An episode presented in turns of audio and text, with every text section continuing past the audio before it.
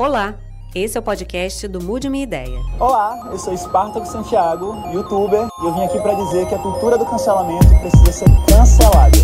Mude Minha Ideia.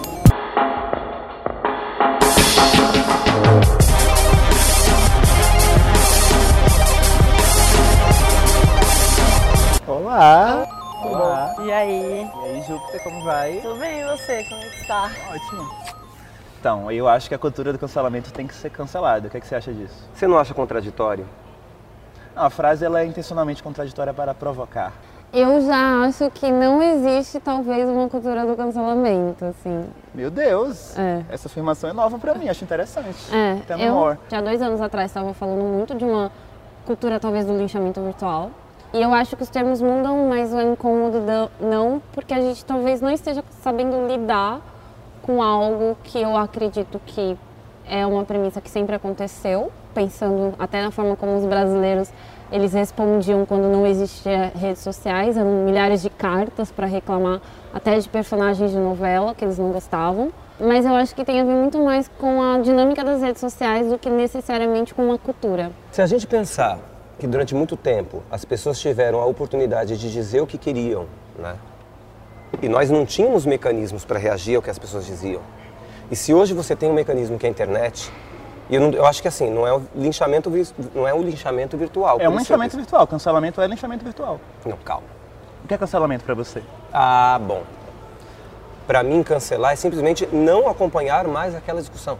Eu já fui cancelado mais de uma vez e eu acho um processo muito violento. Assim, eu não sei se a gente pode chamar ou não de cultura do cancelamento, mas eu sei o que eu vivi. Eu sei o que é você ter durante uma semana seu nome nos trending topics com pessoas que nunca te viram pessoalmente. Tipo assim, no início é uma crítica por um comportamento, só que aí começam a vir um efeito manada. As pessoas começam a te criticar por tudo. Aí começam a trazer prints de três anos atrás, coisas que você falou quando você era adolescente, e começa a virar uma bola de neve, tipo, vamos apedrejá-lo, vamos falar mal dele, porque agora pode. E aí, assim, vira um processo muito violento, onde uma pessoa, principalmente, tendo noção que a gente, cada rede que a gente está, a gente está numa bolha, né? Quando você está na bolha da sua rede, quando você está sendo cancelado, o mundo todo está te atacando. É um processo muito violento. Eu precisei de muita terapia para poder me recuperar. Eu também acho que a cultura do cancelamento tem muitos pontos a ser debatido, mas eu também acho que as pessoas têm que ser responsabilizadas pelos atos delas, pelos que elas falam, que elas precisam tomar cuidado com o que elas dizem, com o que elas fazem com os outros. Porque não pode ser assim, simplesmente, ah, errou, ok, vamos passar a mão na cabeça dessa Sim. pessoa e sei lá, né? O que, que a gente vai fazer? Eu acho que a gente precisa começar a discutir melhores alternativas do que simplesmente cancelar ou barrar essa pessoa de todos os lugares. ainda tem um problema nessa cultura do cancelamento que assim as pessoas elas se sentem é, aptas a julgar quem é certo e quem é errado sabe tipo assim uma pessoa foi falou algo alguém printou um print jogou no Twitter e as pessoas por aquele por aquilo ali acham que ela já tem material bastante para poder definir se aquela pessoa é culpada ou inocente e aí todo mundo já começa a odiá-la. Inclusive, tem um- uma coisa das redes que o algoritmo privilegia que você fale do que todo mundo está falando, né? Você fala das tendências, você fala dos, do que está no trending. Então, você atacar a pessoa que está sendo alvo do linchamento ainda traz seguidores, traz likes. Então, assim, para mim é uma violência premiada e sem eu sentido. acho que é uma violência que ela é uma premissa da rede. Então não é uma violência diferente do que a gente vê fora das redes sociais. Eu realmente acredito que fora das redes sociais as pessoas são muito violentas. Dependendo do tipo de pessoa que você é, você escuta determinadas coisas. Inclusive, acho que existe uma discussão, inclusive, dos marcadores que você tem na sociedade em que as pessoas se sentem, sim, legítimas para falar algumas coisas. Por exemplo, para uma mulher que é mãe. As pessoas se sentem legítimas para dizer: ah, por que, que você está aqui e seu filho não está aqui? As pessoas se sentem legítimas para julgar. É óbvio que o grau da violência aumenta quando você tem a possibilidade de não mostrar o seu rosto, porque você de alguma forma está se é, defendendo de, sei lá, de ser visto ou de ser é, visto negativamente, inclusive, pela sua opinião. Você acha que as pessoas têm o direito de errar, de aprender com o erro e seguir em frente? Ou elas são sempre culpadas e elas têm que ser eliminadas? É, tem isso, né?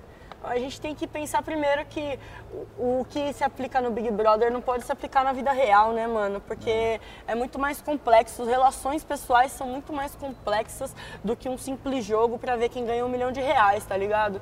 Que é filmado pro Brasil inteiro, pro mundo, sei lá é, que na complexidade nas nossas relações vai ter intersecções de gênero, de raça, de, de, várias questões, assim, que a gente tal, não tem controle sobre, tá ligado? E às vezes, por eu ser uma pessoa branca, você é uma pessoa preta, de eu falar alguma coisa atravessado para você, que às vezes não tem nada a ver com a questão de raça, mas vai ter um peso porque eu sou uma pessoa branca, tá ligado? Então a gente precisa realmente começar a ver as nossas responsabilidades nisso, em como a gente vai lidar com isso, porque eu já errei muito nesse sentido também, e de rever e falar, mano, não posso mais errar dessa forma, isso machuca Sim. os outros em um lugar que dói muito mais do que se fosse qualquer outra pessoa, tá ligado? Se a gente não vivesse num contexto de violência, a gente não ia estar num país em que tem altos índices de linchamento real diários. Essa lógica de crítica além de ser uma lógica que sempre existiu, as pessoas sempre foram muito críticas, na época da carta, na época, na época do site, na época do blog, as pessoas sempre foram muito ofensivas. Hoje você tem redes sociais que favorecem e facilitam esse acesso. Só que eu acho que é um comportamento, querendo ou não, humano, que ele é favorecido pela ferramenta. Eu concordo, eu acho que a crítica sempre existiu, como você falou. O que eu acho que, também como você falou, as redes elas possibilitam que isso aconteça em conjunto. No caso, antigamente a pessoa lançava sozinha a sua pedra via carta. Agora são várias pedras lançadas ao mesmo tempo. Hoje, quando uma pessoa começa a atacar, as outras entram junto, viram uma manada, e aí a pessoa tem que lidar com milhões Mas de comentários, de milhões de críticas de pessoas que não conhecem, que estão criticando às vezes só para ganhar seguidor, e a pessoa tem que lidar com isso sozinha.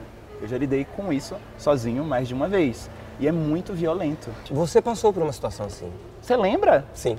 Olha. Eu, inclusive, eu acompanhava o seu canal. Eu deixei de acompanhar porque discordava de algumas coisas. Entendi. Entende? Pra mim, cancelar. Inclusive, eu ter cancelado. Eu não acredito que vocês trouxeram essa pessoa aqui. Sim, sim. O que uma pessoa pública fala muitas vezes impacta. O final daquela ideia vai ter um lugar em alguém que está andando na rua, certo? Então, é muito interessante você pensar que eu posso hoje eu não vou linchar uma pessoa, mas eu posso ser uma pessoa a menos para ter contato com aquilo. Às vezes, uma coisa que você tenha dito pode repercutir de uma forma muito maior. Isso se chama distorcer minhas Sim, palavras. Exatamente. Qual a sua postura então? Assim, a gente tem que criticar ideias, não pessoas. Uhum. Eu acho que pessoas, gente, elas não podem ser eliminadas, não podem ser vilanizadas. O que podem ser vilanizadas são ideias. Uhum. Pode, eu acho que o que guia, inclusive, as pessoas são as ideias. É uma... Sou professor. Dependendo do que eu diga, eu não sei como as pessoas vão ouvir. Isso é complicado. A gente tem que ter Eu muito não vou deixar de falar porque as pessoas podem distorcer minhas palavras. Eu não tenho controle sobre isso. Então, eu tenho duas por... opções. Ou eu paro de falar, ou eu aceito que isso vai acontecer. Você percebe por que eu cancelo as coisas? Por que você cancela as coisas? Justamente porque começa a virar um ambiente tão tóxico que eu prefiro cancelar tudo. Eu cancelo a discussão. Porque eu percebo que aquilo começa a virar algo tão, tão insuportável para todas as pessoas envolvidas, eu falo, ok, Sabe o que eu faço? Isso está posto. Então, não vou discutir mais isso. Sabe essa polêmica? Na minha mente. Sabe essa Sim. polêmica da palmetagem? Que teve durante uma semana trend topics no Twitter, uhum. várias discussões. Sabe o que Sim. eu fiz? Uhum. Eu deletei meu aplicativo do Twitter. Uhum. Não li nada. Porque eu acho que é assim. Então, você cancelou alguma coisa. Tuxê. Eu não sou cristão, mas, assim, vejo Jesus como um, um grande militante. E foi um cara que foi cancelado, foi linchado até a morte, né? resolveram punir com a violência a pessoa, uma pessoa que era inocente. E acho que é isso que a gente reproduz, principalmente as pessoas que se dizem tão cristãs, reproduzem. Acho que quem erra tem que ser punido com a violência. Não, foi, não é assim que se faz.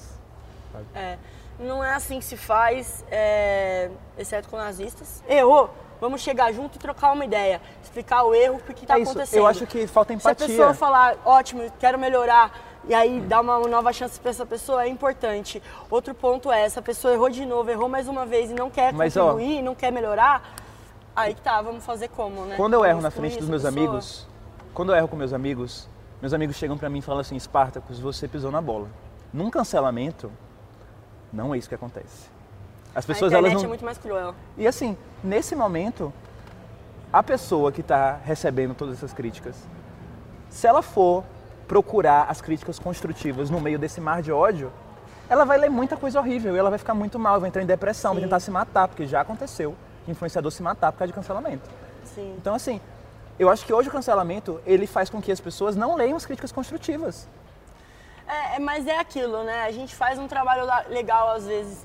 Uma- um comentário negativo perto de 200 já, já Destrói meu dia. acaba Destrói com todo o trabalho dia. da hora É. que você fez. Ainda mais imaginando 200 comentários negativos e um positivo, tá ligado?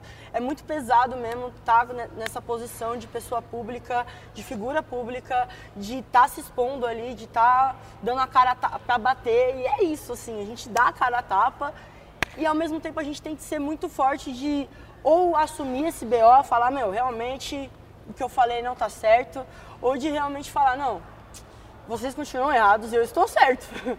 Esse é um ponto, assim, mas é, é isso, é segurar o seu BO, tá ligado? Eu acho que é muito simbólico para mim que há 5, 10 anos atrás a gente não tinha tanta visibilidade para determinadas posições.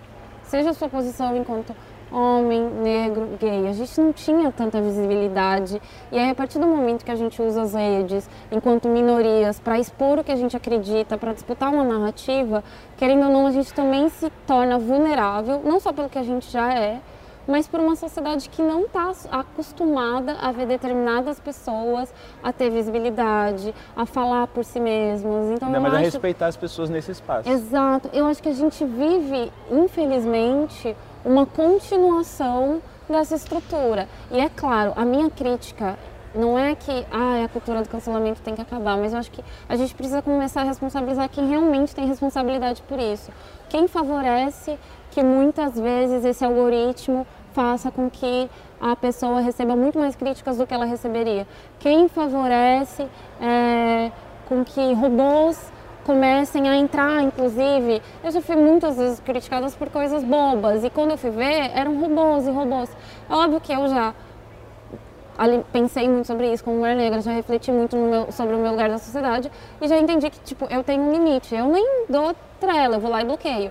Mas é muito significativo para mim que as pessoas comecem a, comecem a usar robôs para fazer críticas na internet e que a ferramenta possibilite isso. Ou seja, imagina eu tô na minha casa e às vezes eu começo a receber 10 comentários de pessoas me xingando e nem são pessoas Sim. são robôs. Mas quem está possibilitando isso? A ferramenta, a não, assumir, a não assumir um posicionamento em relação à responsabilidade que ela tem com os usuários. Por quê? Porque quando eu estou criando conteúdo numa rede social, eu estou praticamente trabalhando de graça. Sim. Quando eu estou dando uma O seu opinião boba, eu estou trabalhando de graça para uma, pra uma rede. Mas essa rede ela não me dá nenhum tipo de benefício ou uma forma de me sentir blindada em relação até às próprias artimanhas que ela cria para me violentar. Então eu realmente acho que, é, em vez de eu ficar focando em criticar talvez uma cultura do cancelamento, eu realmente fo- foco em criticar a ferramenta. Não que as ferramentas esteja errada, a gente esteja errado usando, não vou culpar a vítima, mas eu acho que realmente a ferramenta favorece tudo que acontece com a gente. Eu concordo em partes. Eu acho que sim, o algoritmo ele favorece, ele premia quem participa de cancelamentos, porque é como eu falei, você está falando da tendência e quanto mais você participa da tendência, mais você surfa na onda e ganha seguidores, visualizações, likes e etc. Porém, eu acho que existe também um comportamento das pessoas de verem, de verem atitudes que elas não gostam e de reagirem de forma violenta. Em rede social, tanto faz se você é criticado ou se você é valorizado, o teu nome tá, tá em alta. Não faz diferença em termos de marketing. Faz? Não faz, não faz. Faz. Porque se você pega, é, quando isso é muito buscado, e eu estava lendo um livro sobre isso, né? Como essas redes sociais funcionam. Elas querem muito mais ódio do que atenção, do que afeto, do que proximidade, porque o ódio faz você se engajar mais. Ó, se, Então, se eu gero o seu ódio, o meu nome está em alta. Se meu nome está em alta, eventualmente eu consigo mais coisas. eu parei de falar, de criticar pessoas há mais de um ano. Uhum. E por isso eu perdi milhões de views. Porque depende de quem é atacado por Não, isso. porque hoje eu acho errado. Hoje Uhum. eu passei por isso. Eu entendo que isso não ensina as pessoas, isso é uma forma de violência, é uma forma de mostrar para as outras pessoas, eu estou certo, ela está errado. Então, assim, eu acho que talvez tenham pessoas que estão aí fazendo muita polêmica e tal, para poder bombar no algoritmo e Uhum, usar esse ódio de forma exatamente, política. Inclusive, tem muitos políticos que fazem Muitos isso. políticos que fazem Só isso. que eu parei de fazer isso. Tem hoje muito menos views hoje. E eu acho que é assim, hoje quando eu sou criticado, Uhum. né? Não todas as vezes, mas algumas vezes é simplesmente porque eu discordo de algumas Uhum. posições das pessoas e eu tenho coragem de falar isso. Mas então você cancelou o ódio. E a crítica. Você cancelou duas coisas já. Tudo bem, Mas não é interessante respeite isso? sua opinião. A gente, eu acho que a gente precisa colocar barreiras em algumas coisas. A gente precisa, como ser humano, por exemplo, se eu não quero uma determinada coisa, eu não posso mais focar nela. Eu bloqueio todo mundo. É. Foco aqui na câmera. Eu bloqueio todo mundo. Não, mas aí falam, ah, mas aí essa pessoa não quer dialogar porque ela está bloqueando todo mundo. E aí eu falo, verdade. Porque eu acho que para existir diálogo, a gente tem que estar aberto para escutar, para ouvir, Sim. para. Exato. E, não vai existir diálogo se você já chega falando coisas, sabe, que não fazem sentido. Então eu não vou dialogar. Tudo bem, eu tô fazendo minha terapia, eu tô tentando ser plena. Eu acho que assim, pessoas que têm visibilidade, elas acabam influenciando muito mais as outras, então elas têm que ser muito mais responsáveis pelo que elas criam. Só que eu acho que a forma que as pessoas lidam com esses erros é muito violenta. Eu acho que assim, a gente tem que entender que essas pessoas que têm visibilidade, elas são seres humanos, que muitas vezes reproduzem erros de uma sociedade que elas estão ou simplesmente, sei lá, se descuidam. Então, eu acho que assim, é, a gente tem que entender que a gente tem que atacar o erro, não a pessoa. Tem que tentar ir atacando o erro de uma forma que não seja violenta, você pode ensinar a pessoa a acertar. Sim, mas é aí que tá, né? É, por exemplo, o racismo ele é uma questão estrutural. E eu sou uma pessoa branca que uma hora ou outra na vida vai reproduzir racismo, vai ser racista. E, e aí, eu vou colocar o, o meu erro, o meu racismo na estrutura, no problema da estrutura? Ah, porque a- a- o problema é a branquitude em si, ou sei lá, a, a colonização, e, e eu em si. Eu não vou rever meus atos? Não, eu acho que você tem Eu que. Eu acho que a pessoa tem que ser repensar? responsabilizada. Eu acho que sim, a pessoa tem que ser responsabilizada pelos seus atos. Tem que tentar mudar, se policiar, para não cometer inconscientemente nenhum aspecto do racismo estrutural. Sim. Só que eu acho que nós, quando julgamos isso, a gente tem que entender que, assim, uma, uma parte é a responsabilidade da pessoa e outra da sociedade. A gente não pode simplesmente reduzir, tanto dizer que tudo é culpa da sociedade, nem que tudo é culpa da pessoa. Curioso como funciona o feminismo branco. O homem preto machista tem que ser cancelado, mas a mulher branca racista não. Ela tem que ser pacientemente educada e desconstruída e receber todas as chances possíveis para se tornar alguém melhor, pois é vítima do racismo estrutural também. A mulher branca é vítima do racismo estrutural? Vítima ela não é. É, não ela... entendi muito isso também. Eu acho. Ah, vítima sentido. Ela- Ah, de ela não, não sabe o que tá falando. Acho É. que tanto homens negros quanto mulheres brancas, eles precisam sim ser criticados. Um no seu machismo, o outro no seu racismo, as coisas não podem se anular. Porque senão a gente vira um jogo assim. Fulano foi machista. Ah, mas ciclano foi racista. Ah, e anulou, zerou, vamos É. para a próxima etapa do jogo. Não existe isso. Fato que muitas mulheres brancas que se colocam como feministas são racistas e muitas vezes até porque elas não têm noção nenhuma da luta social que elas estão dizendo que elas representam. E aí não é nem. é, Racismo estrutural. Não, não é nem ensinar a pessoa. Eu acho que assim, eu não ensino ninguém, eu não tô aqui. Não sou, não sou teacher, assim, eu não tô aqui para ser professora de ninguém. Eu acho que as pessoas têm que ter uma responsabilidade social. Eu, quando eu digo que eu sou uma feminista negra, eu tenho uma responsabilidade social. Não é qualquer coisa que eu acho que eu posso sair fazendo, falando e pensando. E eu sempre tenho que estar, eu sinto, eu me cobro de estar olhando também para as opressões que os outros sofrem para não estar reproduzindo.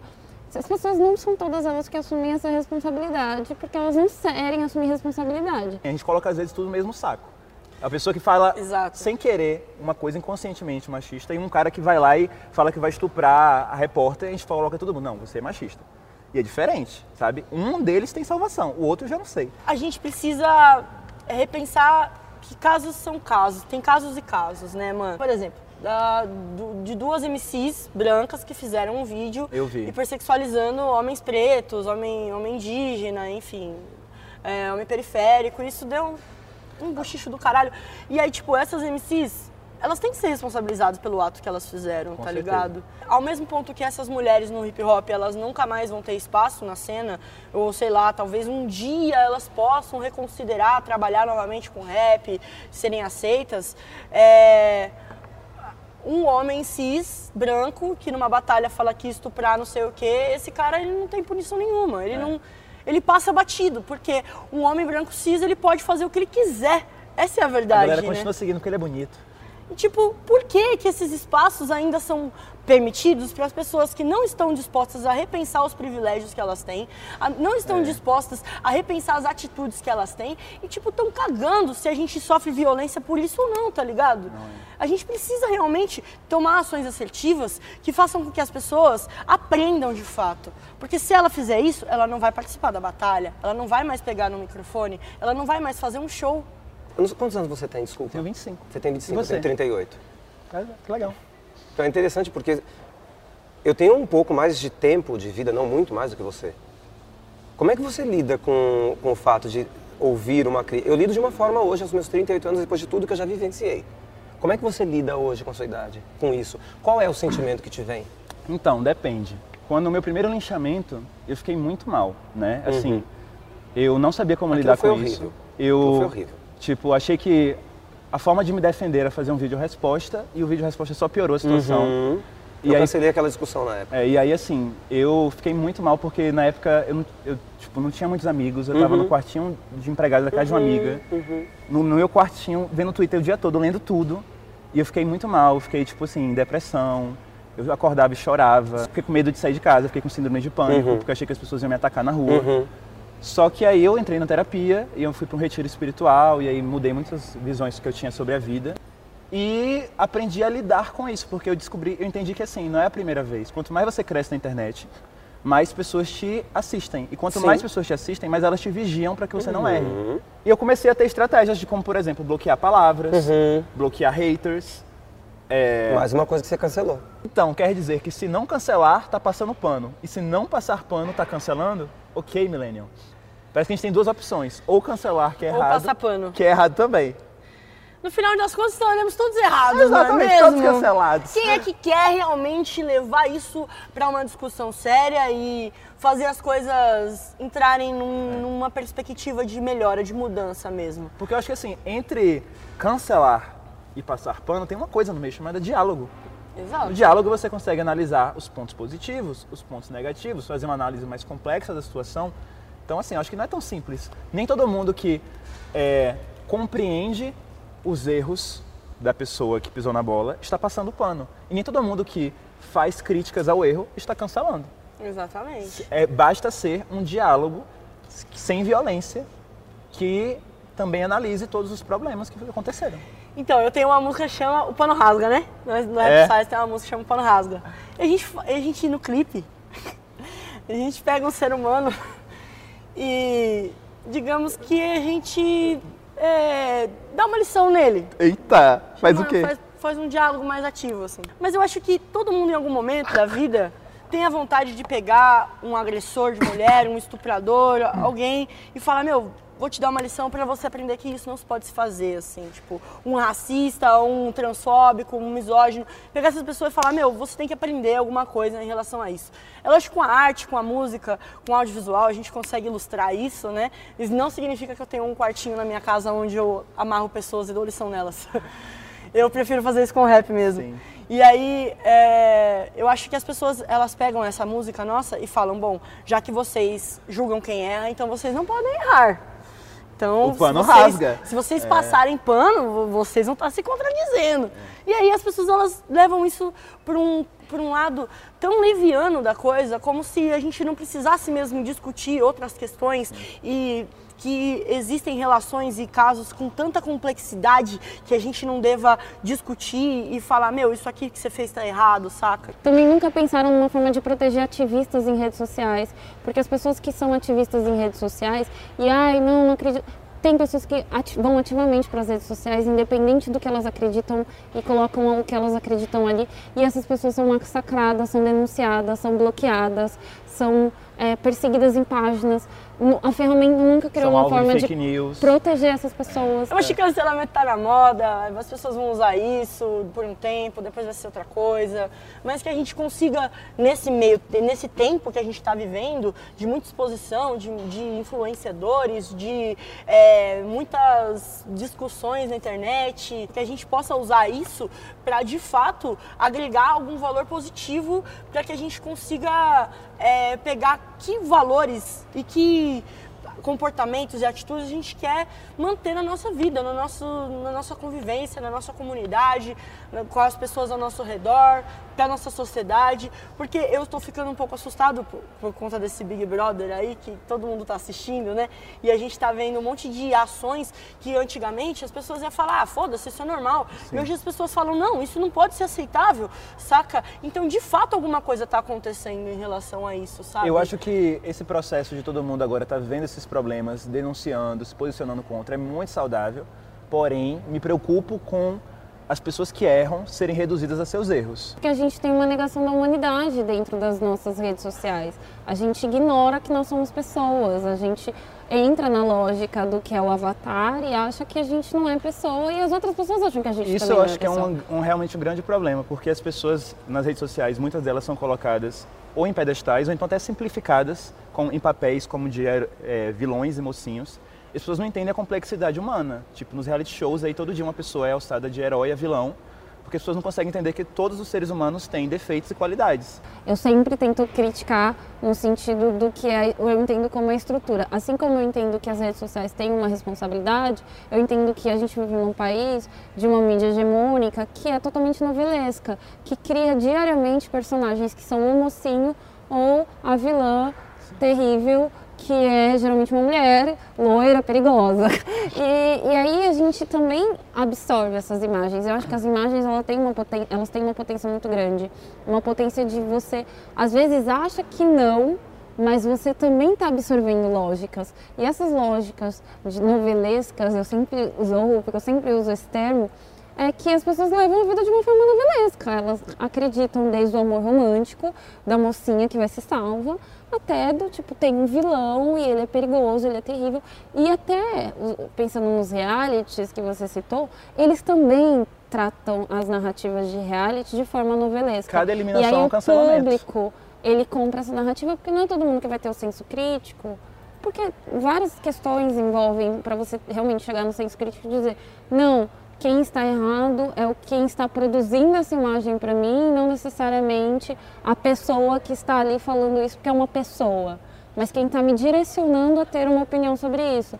E aí é isso. Eu acredito que o Brasil perde muito nesse sentido da gente conseguir, inclusive, fazer discussões eh, de gênero, de raça, de sexualidade, que vão avançando, porque tudo é colocado sim numa lógica novelesca. Até mesmo quando uma novela quer abordar a questão racial, o, o racista ele é um vilão. E na vida real, o racista às vezes é sua avó, o racista às vezes é sua mãe, o é racista às vezes é seu melhor amigo, entendeu? É uma pessoa que você ama, mas que, entende? Que, que é racista. Então, não dá pra tratar as coisas dessa forma e eu acho que é uma problemática de linguagem. tá ligado? A gente precisa realmente rever a, é, essa questão das nossas afetividades, porque afeto não é só um abraço, carinho. O afeto é como a gente se atrita de qualquer forma, de como a gente se afeta, pode ser positivamente ou pode ser negativamente.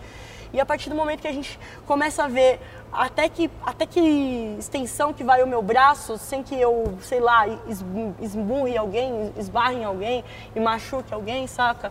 A gente precisa também é, ver isso em relação aos outros. Esse autocuidado que a gente tem com nós mesmos, de talvez se afastar de outras pessoas, tem que ser em relação aos outros, tem que ser um cuidado com os outros também. E vai de encontro a, mano, a gente se responsabilizar mesmo pelos nossos atos, pelas nossas atitudes. Então, muito obrigado. Gratidão. Eu que agradeço. E é isso. Obrigado. Ah, Gata, foi cara. incrível te conhecer. Muito obrigado. Fica só fofa. Sim, demais. Muito obrigado, de verdade. Estamos aí. Ah, estamos aí. Acho que espero que vocês tenham gostado. Sim. Não cancelem a gente. Não nos cancelem, por favor.